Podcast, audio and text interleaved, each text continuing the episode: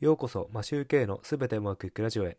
この番組は家事育児を頑張るワーパパのために昨日よりも少し成長して人生がすべてうまくいくというテーマでお送りしています。皆さんいかがお過ごしでしょうか？マシューケイです。今回はマスクはいつ外せるようになるのか？というお話をしたいと思います。海外ではマスク着用を義務化してようやく人々がマスクをするようになったと聞きます。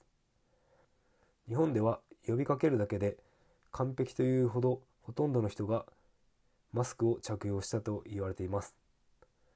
なぜ日本はここまでマスクにマスクの着用率が高いのか。花粉症などもありマスク着用に慣れている。高齢者が多いため病気を恐れている。などの理由はあるのではないでしょうか。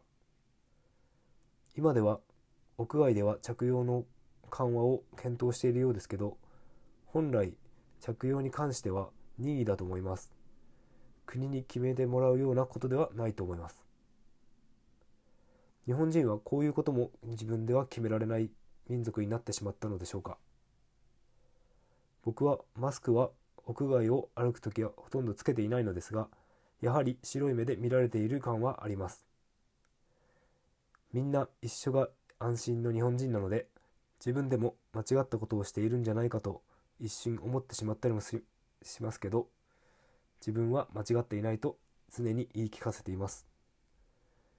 やめるにやめられないわけの一つにこうやって周りと違ったことをしているんじゃないかと思ってしまうことが大きな原因のように思います。